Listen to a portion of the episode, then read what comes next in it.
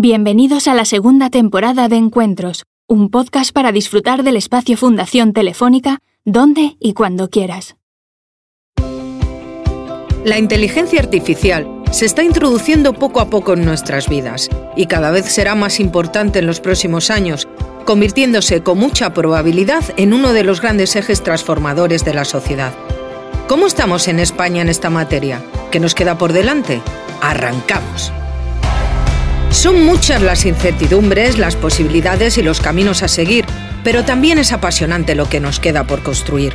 Continuamos con el ciclo del Foro Sociedad Digital 2020 alrededor de nuestro informe anual sobre sociedad digital en España, con un debate de plena actualidad sobre inteligencia artificial. ¿Cuáles son los principales retos para sacar el máximo provecho a esta tecnología?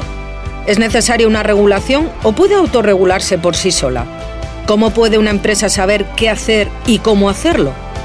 Un interesante encuentro con reconocidos expertos en este campo como Asunción Gómez Pérez, vicerrectora de Investigación, Innovación y Doctorado de la Universidad Politécnica de Madrid, Ramón López de Mántaras, profesor de investigación del CSIC, y Eva García San Luis, responsable de datos e inteligencia artificial en KPMG España. En la moderación, otro experto en la materia, Richard Benjamins, jefe de estrategia en inteligencia artificial en Telefónica. Que lo disfrutes.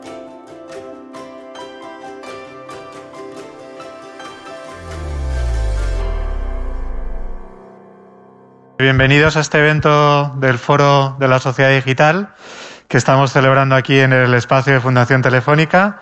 Mi nombre es Pablo Gonzalo, yo soy el responsable del área de cultura digital y del espacio de la Fundación.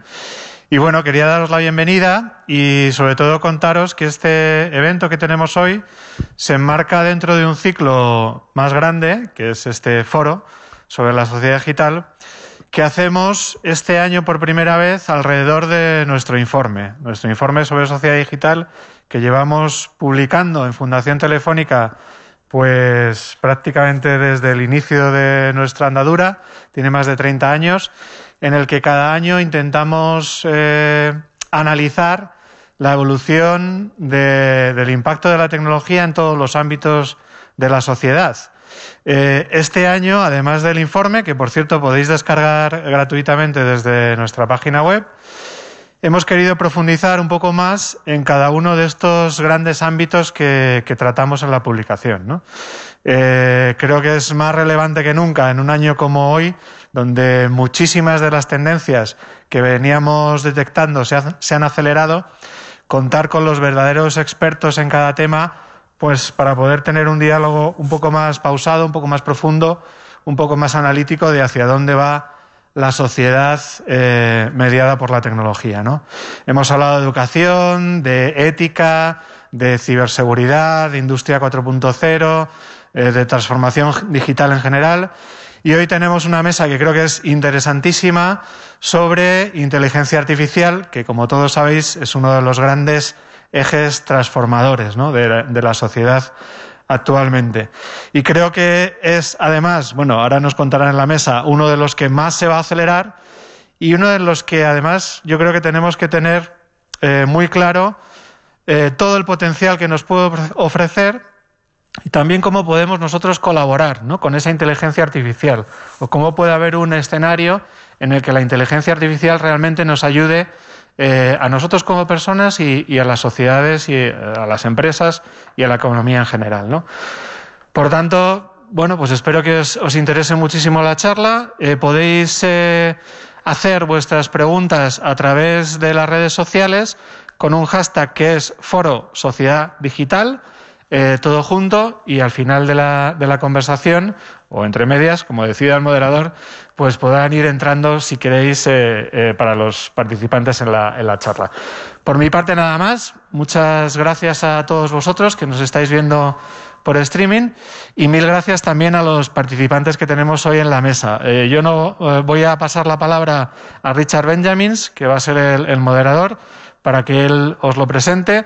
Solo les quiero agradecer a todos su presencia y especialmente también a, Richard, que, va a moderar la, charla. Richard es eh, jefe de estrategia en inteligencia artificial en Telefónica, tiene un amplio recorrido profesional en, estos temas, es cofundador de un observatorio sobre inteligencia artificial, fundador además dentro de la compañía del área de, Big Data for Social Good, autor eh, hace poco de un libro muy interesante que os recomiendo, que además presentamos en este mismo espacio sobre inteligencia artificial. Así que, bueno, creo que la charla, junto con, él, junto con los ponentes que tenemos aquí y con su moderación, va a ser realmente apasionante. Así que, por mi parte, nada más. Le cedo la palabra ya a Richard. Muchísimas gracias a todos. Muchas gracias, eh, Pablo. Eh, buenos días o buenas tardes, dependiendo de dónde, estéis. Eh, bienvenido a este foro sobre inteligencia artificial. tengo el honor de tener aquí conmigo a tres expertos y expertas varios ¿no? de, en inteligencia artificial.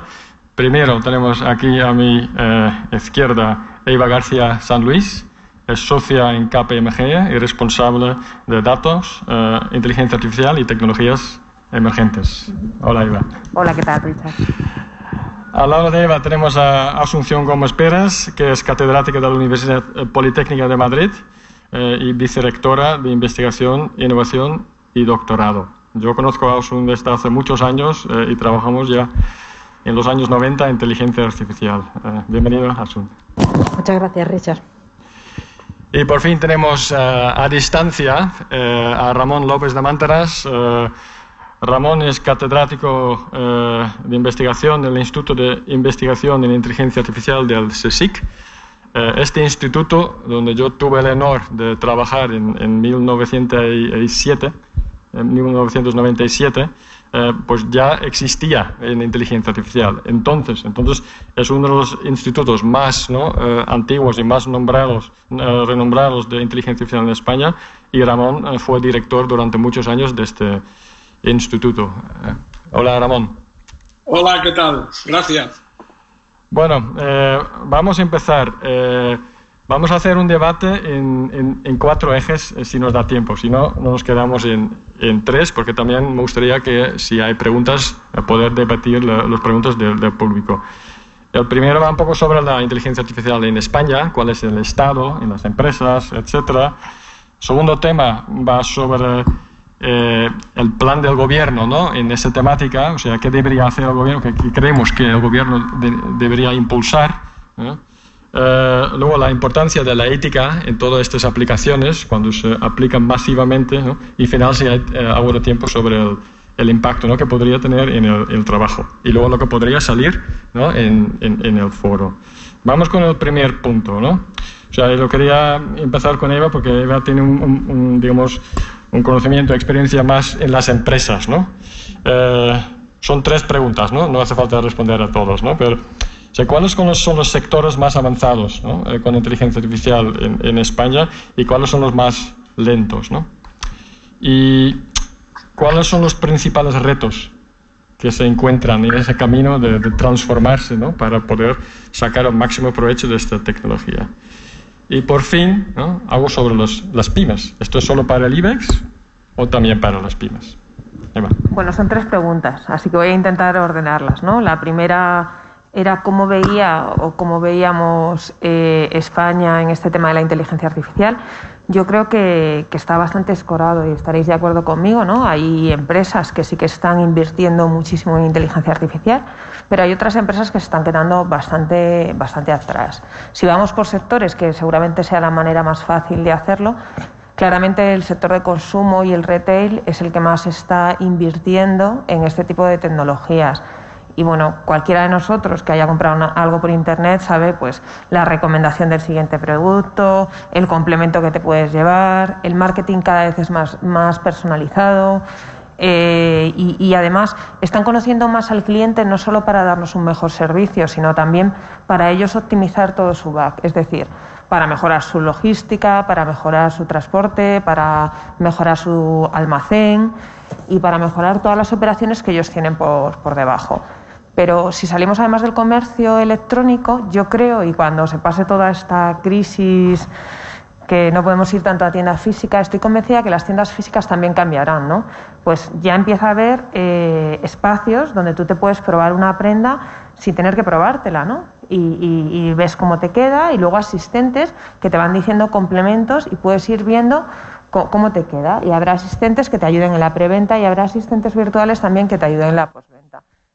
Es un sector que claramente está invirtiendo un montón y que tiene un gran cambio por delante.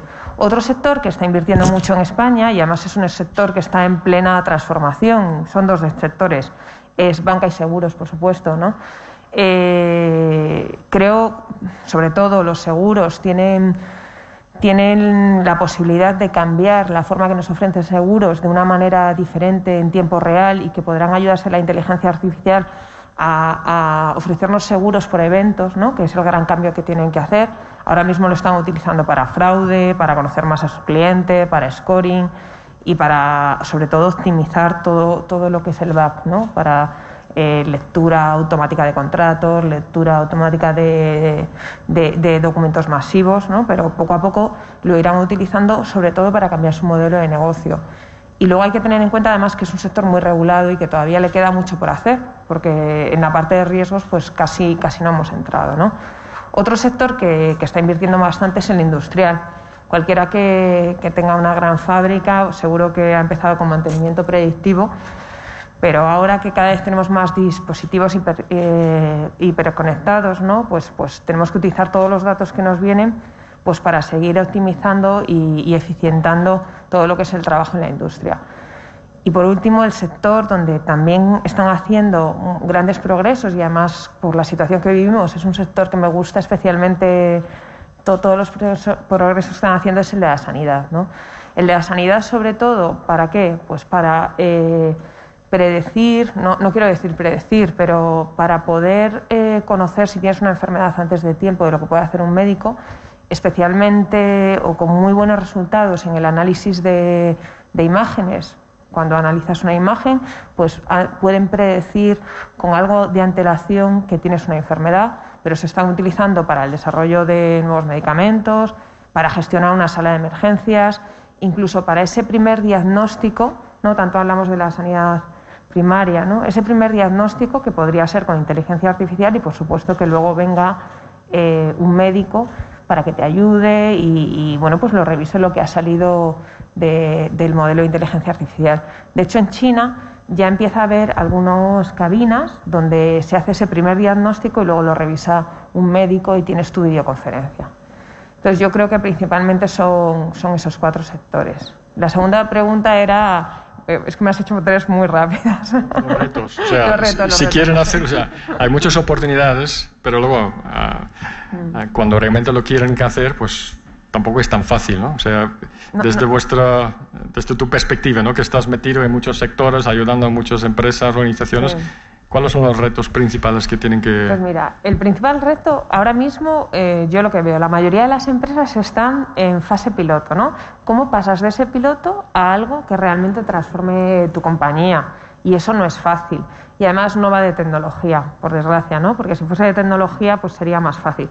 Hay una parte que va de tecnología, necesitas una plataforma para que todos estos componentes de inteligencia artificial lo podamos llevar a todas las áreas de la empresa, pero sobre todo lo que necesitas es cambiar la forma de hacer las cosas, es decir, una organización diferente.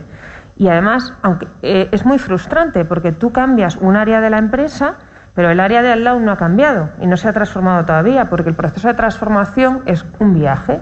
Entonces tienes que tener muy claro el roadmap y que eh, hasta que el end no esté acabado, pues te frustrarás porque tú habrás cambiado, pero el de al lado no ha cambiado. Entonces, lo que se necesita es un cambio de organización, forma de cambiar las cosas, se necesita que haya mucho liderazgo, se necesita un roadmap del camino a seguir y que vaya poco a poco, pero sin descanso. Por supuesto, se necesita calidad en los datos, pero eso es como de sobredicho. Y luego se necesita transparencia en los modelos, ¿no? Porque lo que nos está pasando mucho, y tú que eres bastante experto en tema de ética de modelos y de inteligencia artificial, sabes que, que que no hay mucha confianza en determinados modelos, ¿no? porque no sabemos cómo funciona. Entonces yo creo que una parte importante también es transparencia. En cuanto a las pymes, que me parece una pregunta súper interesante. Yo creo que la inteligencia artificial no es para las empresas del IBEX, eh, debe ser para todos y tenemos que además, o sea, tenemos los, los, que estamos trabajando en eso, tenemos que hacerla que, que puedan utilizarla también empresas más pequeñas.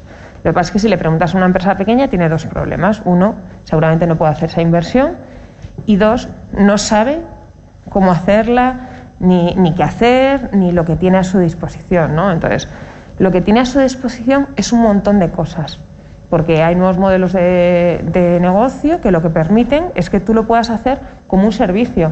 Es decir, yo puedo eh, bajarme una app, yo puedo utilizar un software que tengo en cloud y empezar a utilizar inteligencia artificial en mi pyme ayudando a mi cliente, mejorando la relación con mi cliente, mejorando mi marketing, automatizando algunos de los procesos internos. Entonces, bueno, yo, yo creo que aquí hay una labor bastante grande de ayudar a estas pymes a conocer todo lo que tienen a su alcance y que no es una tecnología tan cara o, de la manera que la hagas como para que no la utilicen. Vale, muchas gracias, Eva. Asun, ¿tienes eh, una opinión sobre cómo está la IA en España?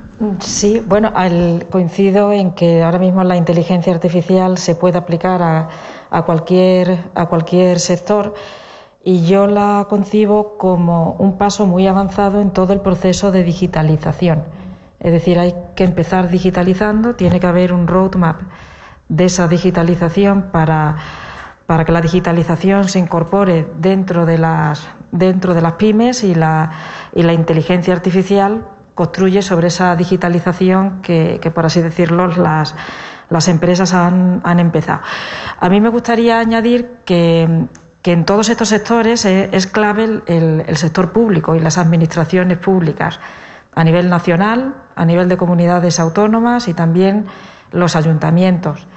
En, en, ese proceso de, de, transformación para en su propia digitalización la, inteligencia artificial, yo creo que en ese sentido juega un papel crucial por la gran cantidad de datos, tanto de tipo público como de tipo privado, otros confidenciales que tienen las propias administraciones. Y en ese sentido, utilizar, el, utilizar las tecnologías de inteligencia artificial, las simbólicas y las subsimbólicas, para, para proporcionar nuevas soluciones al, al ciudadano, pues son, son claves. Y también desde las administraciones públicas el, gran reto es hacer entender al, ciudadano que la inteligencia artificial o, las aplicaciones que se construyen utilizando inteligencia artificial son, seguras, es decir, deben infundir confianza. Entonces, en ese sentido, además del, uso de, todos esos datos para construir nuevos tipos de, de aplicaciones que redunden en el ciudadano y en el bienestar social, también la administración pública pues debería de alguna manera ayudar en los procesos de, benchmarking, de prueba de las tecnologías y también ayudar a las, con, las, con las certificaciones. Y en ese sentido es una forma también de poner en valor la parte tecnológica al mismo tiempo que al igual que existen organismos y, como dice ella, por ejemplo, para, el, para todos los aspectos éticos y, legales. Es decir, la, cosa es complicada, requiere un roadmap, requiere un pensamiento y, la, inteligencia artificial está al final de ese proceso de digitalización en, todos los sectores. Y para mí el sector público en ese sentido es importantísimo. Muchas gracias, eh, Asun. Y esto enlace muy bien con el, segundo tema, ¿no? Mm, la, qué tiene que hacer el gobierno ¿no? con esta tecnología. Pero antes de entrar, me gustaría, sobre los pymes, yo tengo eh, la oportunidad ¿no? de dar clases sobre inteligencia artificial a, a, muchos pymes en España y les hago una encuesta. ¿no? Y cosas que destacan es que todos los pymes, estos son pymes eh, no, no, muy pequeñas, ¿no? son pequeños o medianas, todos conocen los casos de usos, mantenimiento predictivo, o marketing, etc. Eh, uno, la mitad tiene planes para hacer algo con inteligencia artificial y luego un, un 15% eh, está haciendo cosas. Luego hay un 30% que no tiene planes de hacer nada. Pero lo más importante es que para hacer algo con esta tecnología necesitan tener perfiles. Y la gran mayoría, 80%, no tiene esos perfiles en su organización. ¿no? Y eso es una gran diferencia con las empresas grandes, que todos ya tienen equipos grandes y invierten eh, pues, eh, millones eh, cada año. ¿no? O sea, los, los primos son muy importantes, y, pues, pero hay que ayudarles, ¿no? como tú dijiste, ir a la nube con estos servicios. Vale, vamos al, a la siguiente pregunta y empezamos con, con Ramón. Es el, o sea, el plan España Digital, ¿no? que es el plan España Digital 2025, que tiene como 10 áreas de trabajo y una área es eh, inteligencia artificial y economía del dato. Eh, de hecho, está a punto de salir ¿no? la Estrategia Nacional de Inteligencia Artificial, todavía no ha salido, entonces la verdad es que no sabemos ¿no?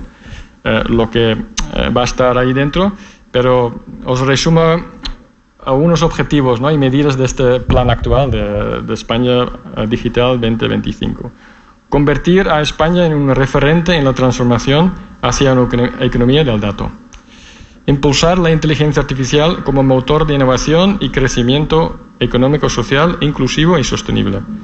Fortalecer, fortalecer, fortalecer la competitividad a través de las actividades de I+D en, en el conjunto de las tecnologías habilitadoras digitales y luego hay cuatro medidas, os menciono dos. Estrategia Nacional de Inteligencia Artificial, que tiene que salir, y Oficina del Dato y Chief Data Officer. O sea, habrá un Chief Data Officer de España, que, ya que suena muy bien. Entonces, eh, pues os, quería preguntar, eh, ¿cuál es vuestra opinión o qué pensáis ¿no? que debería estar en esa estrategia eh, nacional de la inteligencia artificial? Ramón. Ah, bueno, uh, sí, gracias, Richard.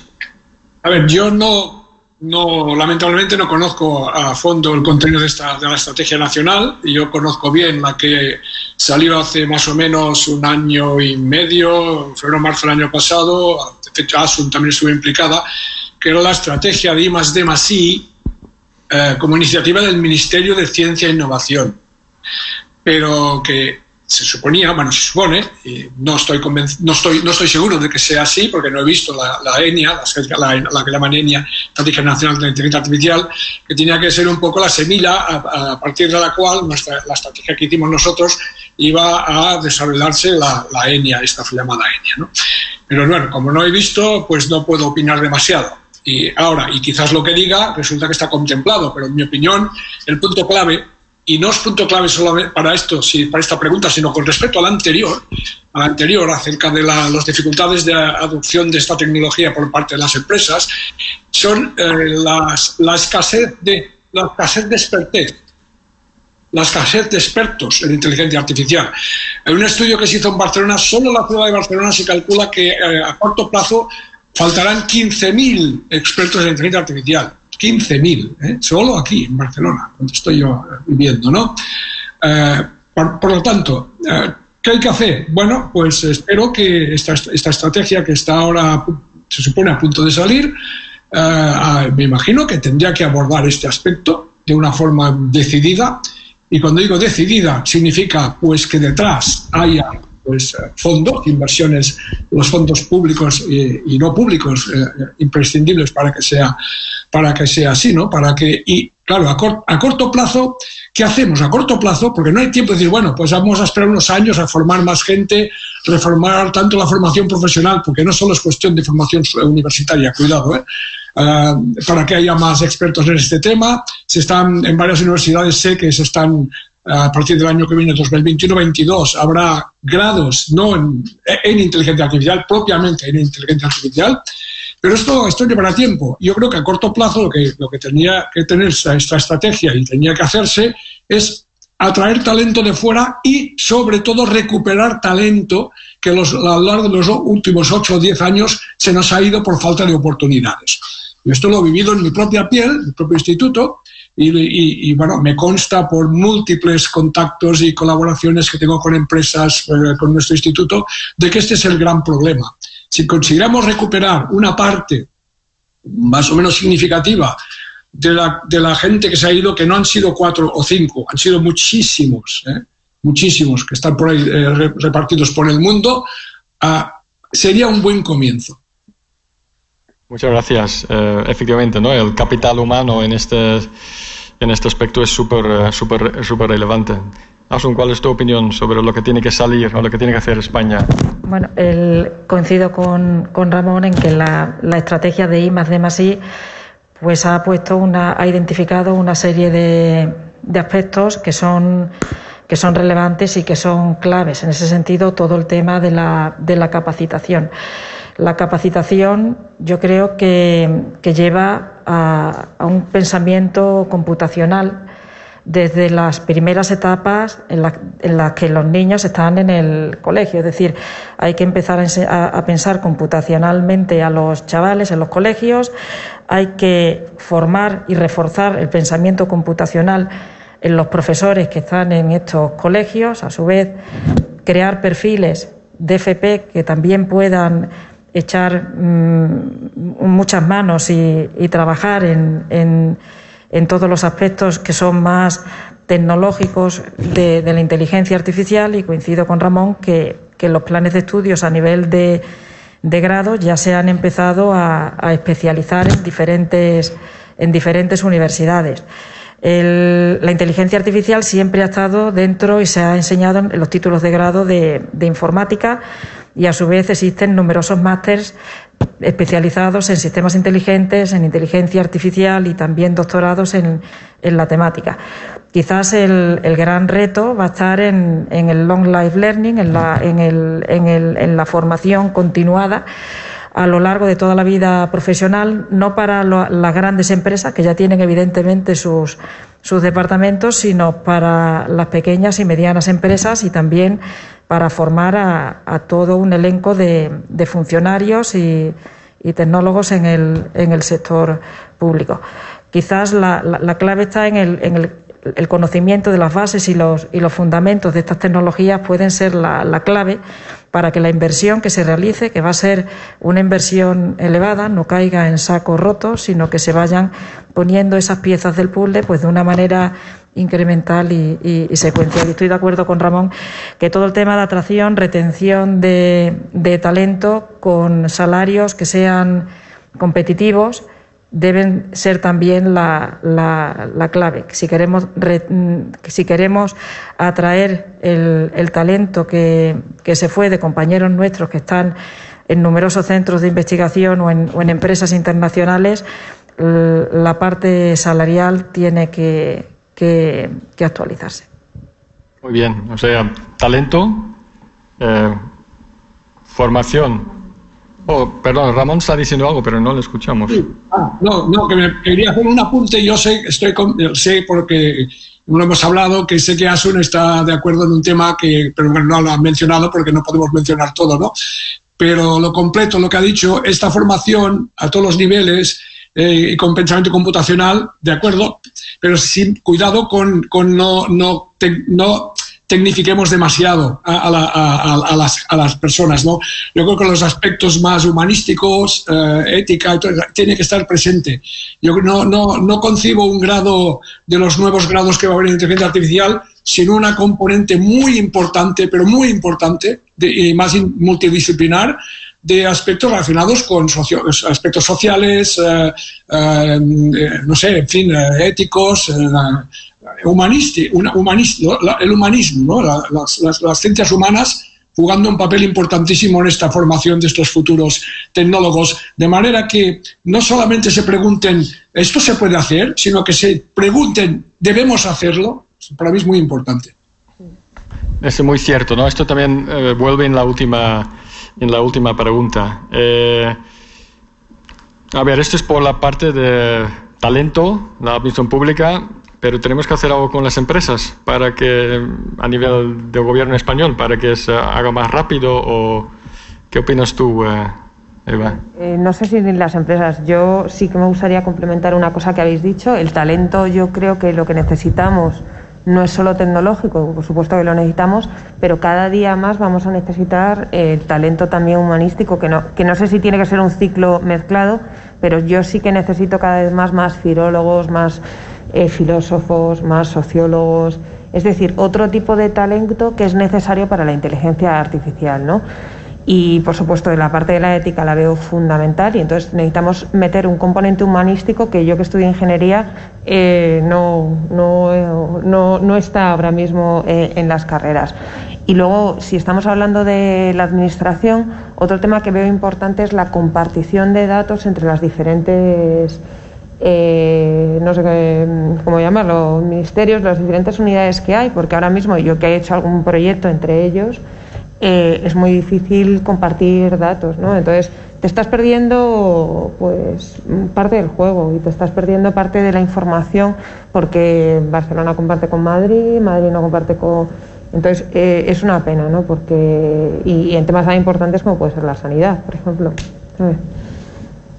Muy bien. Pues vamos al, siguiente punto que va sobre ética. Sea, Asun ya lo mencionó un momento de Pablo también, o sea, el Observatorio Odisea ¿no? del Impacto Social y Ético de la Inteligencia Artificial hizo juntamente, conjuntamente con una pequeña empresa ¿no? que se llama Human Trends, eh, un piloto sobre el estado del arte de ética e inteligencia artificial eh, en España, ¿no? tanto a nivel empresarial como a nivel de universidades. Parte fue manual y parte fue automático. Entonces, han mirado algunos sectores a nivel de empresas y encontraron como 300 empresas que públicamente dicen eh, que estamos usando inteligencia artificial. Y luego encontraron de estos 300 unos 50 que dicen eh, que tienen la ética en cuenta de una manera seria. O sea, no simplemente mencionarlo, sino simplemente decir, que tenemos una metodología, tienen publicaciones, etc. ¿no? Y curiosamente, de, de estas 50 empresas, la mayoría era o grande o empresa internacional. Mientras que las empresas más pequeñas y españolas pues no lo tienen tanto en cuenta. ¿no? Eh, la ética ya sabemos que lo hemos visto, no es solo inteligencia artificial no solo es un tema técnico, sino también tienen otras habilidades eh, sociales y sobre todo pensando en cuál es el impacto eh, en la sociedad si aplicas esa tecnología, no en un, caso concreto, sino si se aplica masivamente a todos los niveles, a todos los casos de usos, a todos los sectores eh, puede tener mucho impacto. ¿no? Eh, entonces, Eva, ¿te sorprenda esos datos? Obviamente es un piloto, no cubre todo, pero ¿te sorprende estos datos o es lo que hay que esperar? No, la verdad es que no me sorprende mucho los datos. A ver, el tema de la ética es súper amplio, es muy amplio y podemos hablar de cosas que debemos hacer y que no debemos hacer en inteligencia artificial. O sea, por ejemplo, podríamos deducir y predecir cómo se va a comportar un adulto en función de las notas y comportamientos que tenga el niño durante toda su vida. Eh, eso lo debemos hacer, eso es una parte de la ética, ¿no? Eh, y luego hay otras cosas importantes y que yo creo que, que deberíamos hacer todos, aparte de hacernos esas preguntas, y es, los modelos no deben ser cajas negras, que para mí es un tema fundamental. Eh, ahora mismo, en muchos casos, los modelos que utilizamos son cajas netras, entre otras cosas porque son muy complejos. Por más que los abras y los mires, casi ninguno de nosotros eh, puede entender cómo están funcionando. ¿no? Entonces necesitamos explicabilidad de los modelos. De hecho, si esos modelos pudiesen autoexplicarse ellos mismos, que sería lo mejor, igual que nosotros en consultoría eh, vamos a un director y le explicamos, hemos llegado a esta conclusión y le explicamos, y hemos llegado porque mira, teníamos esto que vimos al principio, estas variables, esta pesaba más por esto, tal cual, y al final le contamos una historia que le convencemos. Yo creo que nuestros modelos deberían poder autoexplicarse y si no se autoexplican, que haya un mecanismo para que sean explicativos, ¿vale? Y eso es importante. Y luego hay un tema de los sesgos, que yo ahí con el sesgo, eh, bueno, los sesgos no es que los modelos tengan sesgos, es que están cogiendo información histórica que ya tenía sesgo. Es decir, lo que tenemos que ver con empresas es, ¿queremos utilizar esa información histórica o no? Tenemos que tener claro que existe y qué tipo de sesgo tiene. Pero a lo mejor yo necesito utilizar esa información histórica de todas maneras, ¿no? Eh, se ha hablado mucho de, es que eh, hicieron un modelo que eh, hacía que se cogiesen más hombres que mujeres. ¿En base a qué? A que estaba entrenando mi modelo sobre una base histórica que ya antes, cuando lo escogían los humanos, ¿no? por decirlo de alguna manera, se estaba escogiendo a más hombres que mujeres.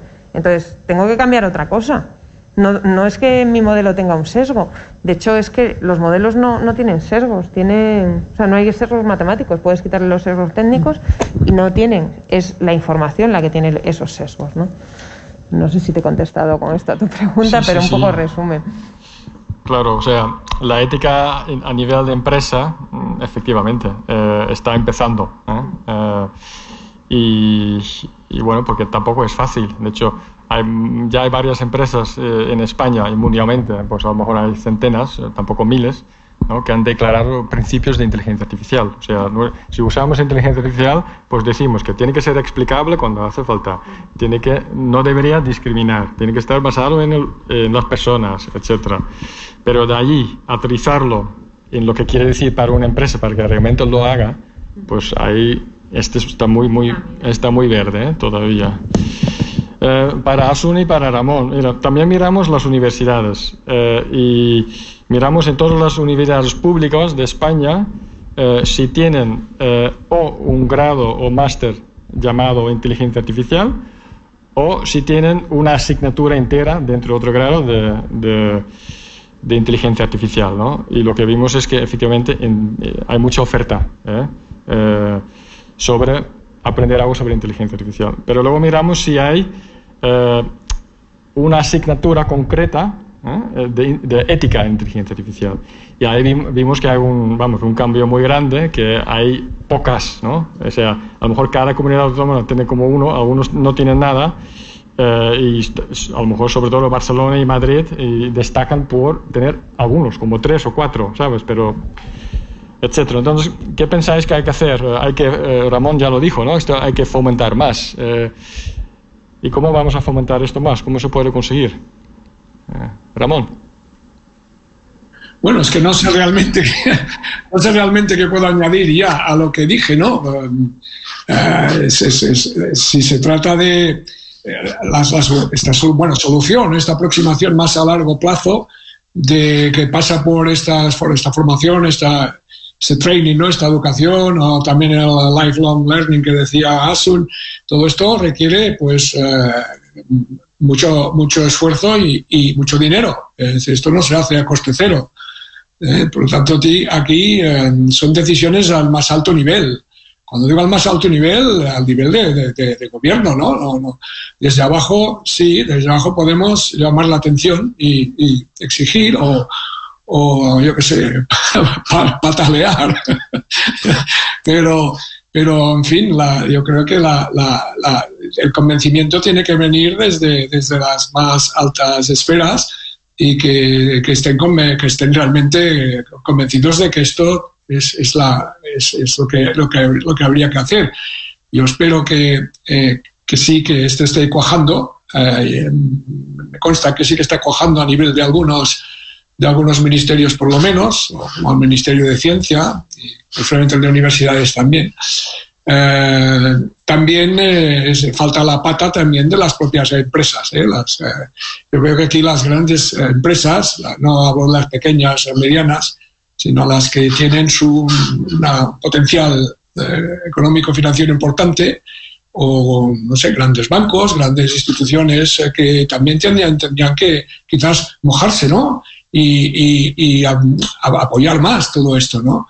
Eh, financiándolo y en cambio constatado no hace mucho un poco las cosas que van en el otro sentido. Parece que como hay una una, no sé, una falta de aproximación, desconfianza, sigue habiendo un gap muy grande con, la, con el mundo más académico y no voy a decir cuál, pero una gran empresa muy, muy, las más grandes que hay eh, de nuestro país, pues eh, para, claro, salió en titulares, que es precisamente la que buscaban, el aspecto marketing, un contrato con el MIT para hacer una, una aplicación de, de data analysis, de análisis de datos que la podía haber hecho perfectamente, perfectamente un montón de grupos en nuestro país.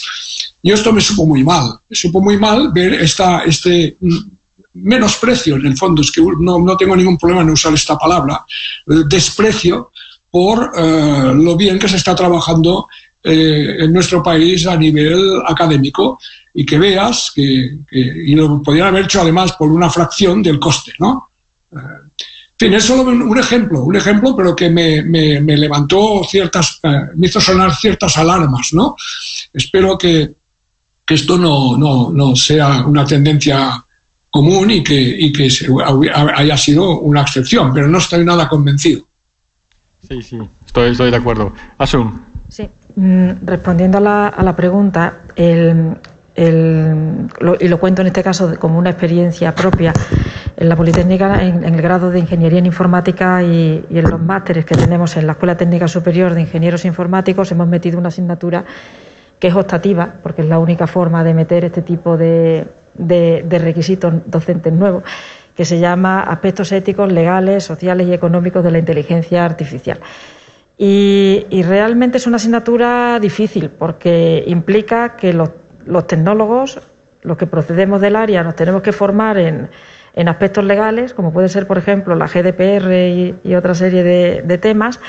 Y luego, por otro lado, tenemos también invitados que proceden de otras disciplinas que, nos, que, hacen énfasis en, temas a lo mejor de, de, de derecho y ciertos y, otros temas.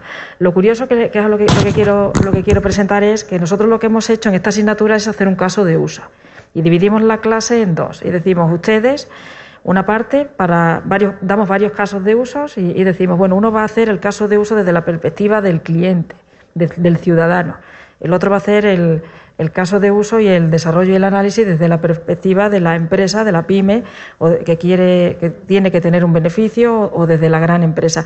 Y entonces poniendo en, sintonía lo que sería la oferta con la, con la demanda, pues bueno, se crean debates enriquecedores y, un poco se le permite ver al, al, al, estudiante que dentro que va a ser el profesional del futuro que no todo vale y al mismo tiempo el, el, usuario pues puede especificar ese tipo de, de, requisitos para buscar posiblemente nuevos modelos que, que, permitan pues consensuar y poner en sintonía la, la, oferta con la, con la demanda. Lo hemos hecho el año pasado, empezamos con ello el año pasado, continuaremos este año, y, pero es un tema en el cual realmente sí que se requiere esa interdisciplinariedad y ese, y ese diálogo entre diferentes perfiles profesionales, porque ni el tecnólogo puede darlo solo, ni tampoco puedes introducir en una, en una clase a perfiles de abogados que, no entiendan tampoco de la, de la tecnología. Muy, muy, muy buena observación, eh, Asun. Eh, una buena experiencia. ¿no? Yo creo que lo que hay que hacer es replicar ¿no? esta experiencia en muchas más eh, universidades. Y yo entiendo que una manera de hacerlo más rápido es como optativo, ¿no?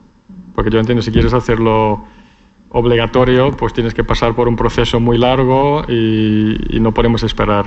Claro, los planes de estudio, cualquier asignatura que sea troncal, requiere un proceso administrativo que, lleva su tiempo, con lo cual las únicas opciones son vía las optatividades o créditos de libre elección que, que, se, que se imparten en las distintas titulaciones. Y, reitero que esto es lo que nosotros hemos hecho en los estudios de, de informática, pero que también existen otro tipo de, de estudios de, que se están en, en, otras universidades donde se crean estudios híbridos entre derecho, eh, inteligencia artificial o biología computacional, etcétera, etcétera. Es decir, yo creo que en ese sentido el, el crear nuevos espacios de, de docencia, de, de, nuevas titulaciones, en las cuales eh, se introducen estas semillas de inteligencia artificial, pues puede ser de gran valor, a la vez que es necesario los currículas y lo, eh, que son muy técnicos, pues incluir en ellos pues ciertas, ciertas asignaturas también de derecho, de economía, de filosofía, que, proporcionen esa versión también, visión humanística a la cual mencionaba Ramón anteriormente. Pues muy bien, yo creo que dos mensajes importantes, ¿no? Uno, a, la administración pública, pues agilizar los procesos de incorporar nuevas asignaturas, que no tardan, dos años, y para las universidades, pues jugar con esa posibilidad ¿no? de incluir esas asignaturas de manera optativa o con créditos, etcétera, para que sea más rápido. Yo creo que es muy relevante. Vale, pues el último tema de la, la, ética es la pregunta, ¿esto se va a resolver solo o se requiere algún tipo de regulación? Yo creo que mucha gente sabe que la Comisión Europea está pensando en regular parte de inteligencia artificial. Eh, de hecho, lo van a anunciar eh, en los próximos meses y de momento están diferenciando entre aplicaciones o sectores de alto riesgo, tipo sector médico, tipo transporte con coches autónomos, eh, etcétera, y eh, aplicaciones de, bajo riesgo, tipo eh, recomendación de películas, eh, etcétera, que no tienen tanto impacto en, las personas. ¿no? pero luego hay mucha gente que dice, no, esto no hace falta regular porque se autorregula y luego la regulación pone pegas a la rapidez y la innovación. Y luego hay mucha gente que dice, no, esto hay que regularlo porque si no se nos va de las manos. mira lo que está pasando en, en Facebook, ¿no? Con The Social Dilemma, que hemos visto muchas personas. Entonces, ¿cuál es vuestra opinión? ¿Hay que regular eh, o hay que dejarlo solo o hay que hacer algo, eh, híbrido? Eh, brevemente, un, minuto cada uno. Asun. Bueno, la pregunta es dificilísima, Richard. En primer lugar, porque, y, un poco ligando con lo que iba a decir antes de lo del sesgo, pues cada uno está sesgado en su vida por, por, todo el recorrido que, que, lleva. Entonces, bueno, la, los aspectos que son éticos, pues el, cómo uno responde ante cierto, hacia un cierto tema ético, pues se lleva discutiendo a lo largo de toda la historia de la, de la humanidad. Entonces hay, hay diferentes enfoques, diferentes corrientes, y eso es como si, si le dices a todos los filósofos que se pongan a hacer una antología común. Pues eso es, es imposible. Es decir, yo creo que no va a haber una una única ética, es imposible que haya una única ética porque, porque además existen mm, muchos países con muchas tendencias políticas y, y, bueno, lo que a uno sorprende en un determinado país, en otro determinado país, a lo mejor al ciudadano no le sorprende, no le sorprende tanto. Lo que sí que se necesitan son criterios, son, son pautas de, de, actuación, se necesita un marco normativo eh, flexible y amplio, se necesita también llevar luego a los, a los, a los gobiernos de las distintas, en el caso de una regulación europea, la, instrumentalización en, en, cada país. En, en, relación, por ejemplo, al tema de datos, posiblemente no todos estamos, no todas las administraciones públicas en, Europa comparten los mismos, los mismos principios y, yo creo que ese es un tema, o sea, el, tema de llegar a, tener una ética común yo lo veo, lo veo imposible. El que todo esté regulado, pues, pues tampoco, porque habrá gente que le guste lo que esté regulado y habrá gente que le disguste lo que, lo que, lo que se regule. Para mí la, la clave viene porque el, usuario de las técnicas, o sea, los ciudadanos y las empresas que están utilizando las tecnologías de inteligencia artificial sepan que están utilizando una tecnología que es segura, que ha sido que ha sido probada, que ha sido certificada, que pasa ciertos estándares y, que se va a utilizar para, para, para, para el bien. No sé si te he respondido, Richard, porque la meta pregunta es. Eh, Obviamente, ¿no? Es, es, una pregunta difícil, pero tampoco estamos aquí buscando la solución, sino una breve reflexión por vuestra parte, ¿no? por dónde hay que tirar, ¿no? Eh, Eva. A ver, yo para cualquier otra cosa siempre soy antirregulación, eh, pero la realidad es que. Eh, por lo menos, o sea, en la parte de la ética es que estoy totalmente de acuerdo contigo, porque la ética eh, es muy difícil, depende de cada cultura, depende del histórico que tengamos, o sea que es que habría que ver en cada caso de, qué estamos hablando. Yo creo que lo que sí que tiene que haber es ciertos límites y lo que tiene que haber es mucha transparencia. O sea, yo creo que ahora eh, los tecnólogos, y me meto en el grupo, pecamos un poco de que nadie nos entiende entonces, mm, los modelos eh, son cajas negras ahora mismo y entonces pues eso genera muchísima desconfianza. Entonces yo creo que a lo mejor habría que regular para que fuesen más transparentes. Y luego cosas que yo intentaría regular, aparte del coche de autónomo, sanidad, son que creo que ahora mismo eh, el mundo se está escorando, ¿sabes? Tanto te recomiendan, eh, tanto vives en tu burbuja digital con noticias que solo te gustan a ti y que y te van generando eh, pensando que estás en la verdad absoluta, que no sé hasta qué punto eso, eso es bueno para, para lo que hemos vivido hasta ahora, ¿no? Y que poder tener tu propia opinión y ver opiniones diferentes. Esa, ¿Qué? No es bueno. Yo también estoy de acuerdo con no es bueno y creo que eso también eh, habría que, que ayudar a que no pasara. Nuestros hijos tienen que pensar que es lo que yo le digo a mi hija, en, no todo lo que aparece en tu internet, que solo es lo que tú piensas, eh, es verdad, ¿no? Entonces, eh, eso creo que de alguna manera hay que ponerle un límite. De acuerdo, o sea, sí hay que poner un límite. Ramón, ¿cuál es tu opinión? A ver, este tema es un tema, en mi opinión, muy importante. Ah, yo pienso, a ver, cuando los mismos que hablan de, que, se puede, que se puede autorregular, o sea, que no hace falta regular, son curiosamente o no curiosamente los mismos que defendían durante mucho tiempo y algunos todavía defienden o siguen defendiendo de la, autorregulación de los mercados. Y se ha visto que esto no es así. Eso es un fracaso absoluto. ¿eh? Y nos ha, nos ha costado, nos está, nos está costando un precio muy, muy alto que estamos pagando. ¿no? Eh, ¿Y quiénes son? Pues básicamente el, que, el capitalismo neoliberal. ¿eh? Si uno mira quién está detrás, se encuentra con esto. Con esto ¿no? Eh, yo estoy a las antípodas de todo esto, os lo digo. Es decir, yo creo que el reto más importante que tenemos en este momento es un reto de gobernanza. Si por cada euro que se invierte en, en inteligencia artificial se invirtiera otro en regulación y gobernanza, tendríamos más razones para ser optimistas sobre el futuro oh, digital. ¿no? Ah, ahora mismo los incentivos premian el uso de la inteligencia artificial para tomar decisiones, ¿eh? basado en, muchos datos, también con la falsa premisa de que cuantos más datos, eh, mejor decisiones, lo cual no es cierto. Pero esto cierro paréntesis, eso se daría para otro debate. ¿no? Yo creo que las, las instituciones usan algoritmos para tomar decisiones como si fueran objetivas y si algo sale mal, qué bien, pueden culpar al algoritmo. Además, te sacudes de encima la responsabilidad. Esto no es de recibo, ¿no? Cuando quienes, más arriesgan, los ciudadanos de a pie, ¿eh? Eh, que, están más a merced de estos algoritmos, no son los mismos que quienes, que quienes más se benefician, grandes empresas, grandes gobiernos, se crean asimetrías de poder. Y esto es terrible, ¿no? Yo creo que el papel de las reguladoras, de las regulaciones, es precisamente eso, asegurarse de que los incentivos de las instituciones están alineados con los intereses de la población. Si la IA, si la inteligencia artificial perjudica a los ciudadanos, tiene que haber consecuencias proporcionales para los responsables del algoritmo. A pesar de su complejidad, no hay que olvidar que los algoritmos no son más que herramientas. ¿eh? Los agentes morales somos nosotros. ¿eh? Somos totalmente responsables de las herramientas que creamos y que utilizamos y jugamos un rol fundamental desde su concepción hasta su despliegue. ¿eh?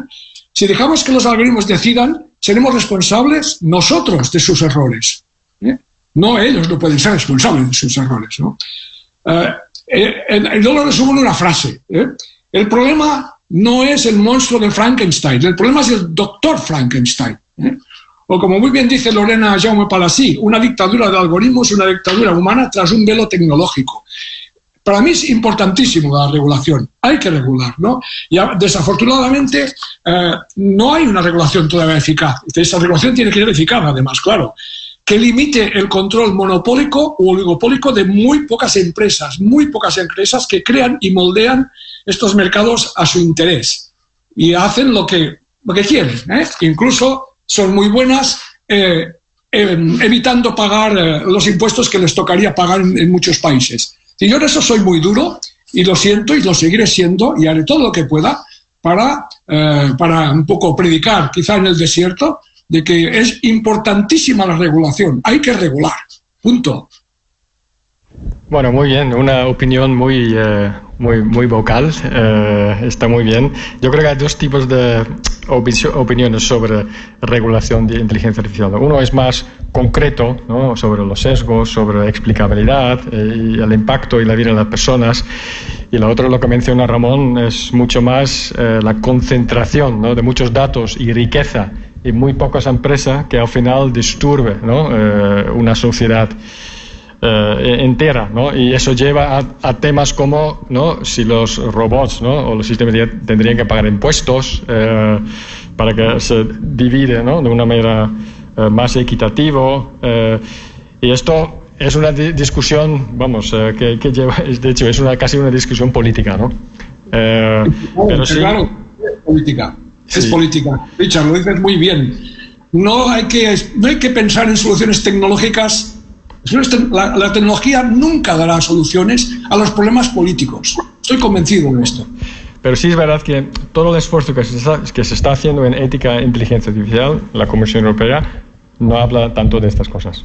Habla más de regular la tecnología, cómo se aplica, pero no el big picture, ¿no? Que cuál es el impacto si esto sigue tal cual, eh, porque efectivamente eh, las empresas que van a dar servicios de inteligencia artificial van a ser eh, cinco empresas en Estados Unidos y tres en China, ¿no? Y más o menos es lo que hay. ¿Vale? Bueno, es un tema interesante, y, pero súper difícil y bueno, y gracias por vuestros comentarios. Vamos a, vamos a pasar un momento a unas preguntas. yo creo que varias preguntas ya hemos tocado, eh, uno sobre la eh, calificación, técnica, qué otras habilidades ¿no? debería tener, pues lo comentamos con, con Ramón y, Asun. Eh, ha habido uno sobre legislación, que justamente hemos hablado ahora. Pero hay una pregunta interesante que, aunque Ramón ha terminado, yo, yo sé que tiene opiniones aquí. se dice que el Machine Learning presenta muchas limitaciones. ¿Por dónde debería seguir evolucionando la investigación en inteligencia artificial? Mm. ¿Me lo preguntas a mí? Ah, vale, vale. Es que yo he, leído algunos artículos tuyos y... Sí, sí, claro, claro. Sí, sí, el libro, sí, el artículo del, del traje nuevo de la inteligencia artificial, seguramente te refieres. Sí, a ver. Y claro, es, para mí, ya, allí apunto y algunas, algunas cosas, ¿no? Apunto algunas posibles vías por donde tiene que ir. Para mí, no tiene que ir por donde vamos ahora, ¿eh? no tiene que ir por el, por el aprendizaje profundo, supervisado, etcétera, tiene que ir por otros, otros, otros derroteros.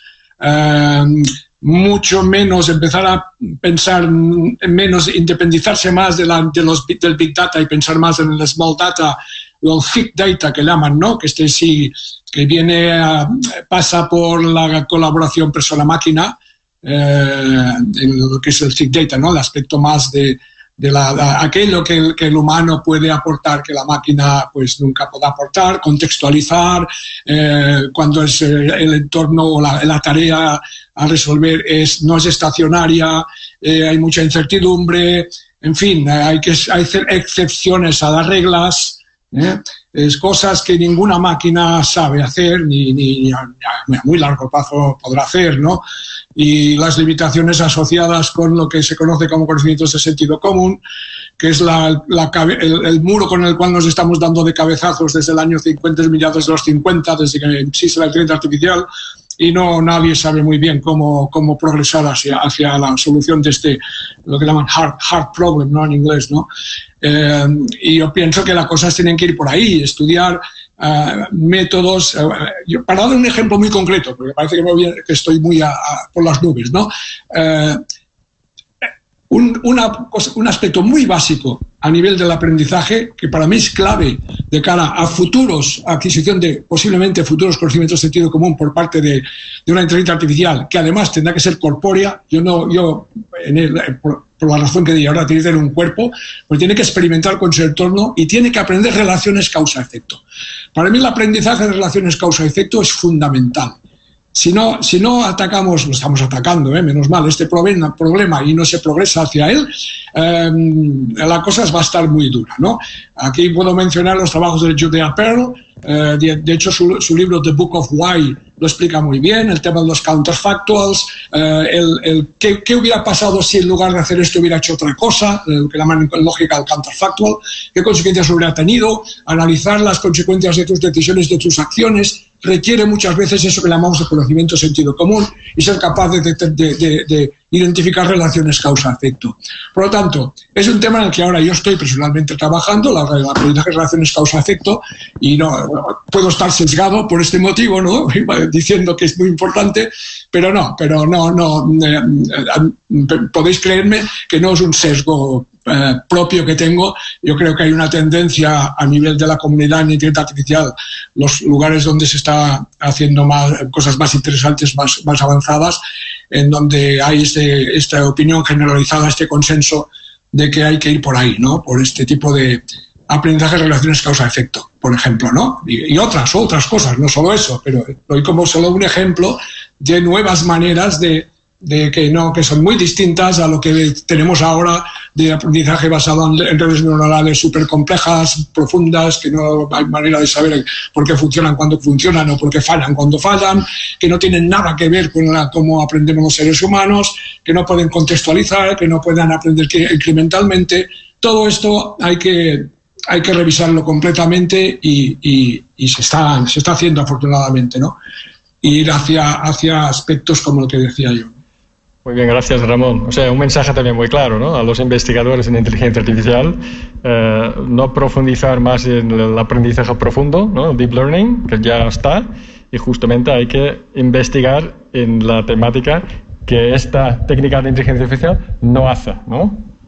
Trabajar con pocos datos, contextualizar las cosas, saber tratar con excepciones, relaciones causales, etc. Obviamente está claro que la inteligencia artificial de hoy no sabe hacer estas cosas. Bien. Richard, que no, se me interprete mal. No, quiero, no digo que hay que tirar a la papelera el deep learning. No, no. no, Yo veo también un enfoque más en cual, a, nivel de hibridarlo con, con, estas otras aproximaciones, ¿no? Y que seguramente todavía podemos sacar algo de jugo al deep learning si lo, lo, le añadimos capas de razonamiento, lo hacemos más... Em, en fin, que hay cosas que hacer también deep learning, pero bueno. Pero el mensaje es, el deep learning no resuelve todo, ¿no? Mucho menos. Otras cosas, ¿no? Asun, a nivel de investigación, ¿qué, ¿qué, opinas tú? ¿Qué hay que hacer? Pues, pues yo estoy totalmente de acuerdo con Ramón. De hecho, mm, en esta misma sala hace un par de años hubo también otro... otro otro seminario sobre temas de inteligencia artificial y precisamente lo que, lo que se comentaba, lo que yo comentaba era que, existe inteligencia artificial más allá del, del, machine learning y del deep learning, que existe vida, para, especialmente para los que nos hemos dedicado a la, a la parte de la inteligencia artificial simbólica desde hace muchísimo, muchísimo tiempo. Estoy con Ramón que el, y con lo que acabas de mencionar, que, que, el, que el small data es, importante, que se tienen que ir hacia planteamientos híbridos, todo el aspecto del, multilingüismo y, el, y, el, ser capaz de tomar decisiones en base a datos y en base a, a textos que están contextualizados, que tienen, que están, que pueden estar sesgados, que, que son a su vez complementarios y que están escritos en diferentes idiomas, pues puede, puede ser también un buen caso de uso. El, razonamiento, no solamente el causa-efecto, sino también el razonamiento temporal. Es decir, son, son, son infinidad de áreas en las que la inteligencia artificial lleva trabajando pues más de 50 años y, que evidentemente posiblemente ahora por, por, tener las infraestructuras adecuadas y, y al mismo tiempo por tener esa, esa sociedad y esos gobiernos sensibilizados pues puedan incrementar los presupuestos para seguir investigando en esa investigación básica y fundamental. Quizás a lo mejor el, el, mercado lo que ha cogido es la parte más fácil de la inteligencia artificial, que era más fácil de incorporar a sus, a sus, a sus procesos. Pero hay otra, otra parte de la inteligencia artificial interesantísima que, en la que hay que seguir investigando y en la que posiblemente al final va a dar muchas de las explicaciones y soluciones a lo que un algoritmo al final llega a concluir utilizando esos datos históricos que comentabas y, muchas veces sin saber por qué.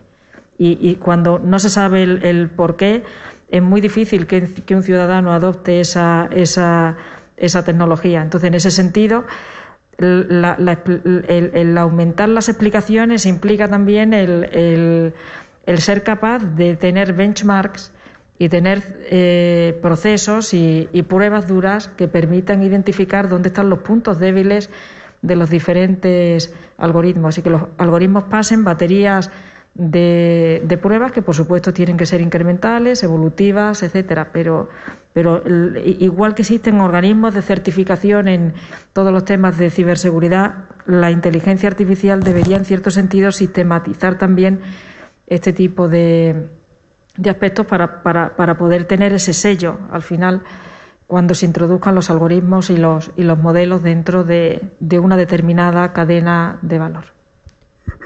Muy bien, eh, gracias Asun. Eh, parece que sí, hay vida ¿no? después del aprendizaje automático para muchos investigadores de inteligencia artificial. Eva, a ti la, la última palabra y lo cerramos. Eh, o sea, las empresas están empezando ¿no? a adoptar esa tecnología y yo creo que les queda muchísimo recorrido con solo el machine learning. ¿no? ¿Tú eh, sientes alguna necesidad en el mercado de otras cosas de inteligencia artificial?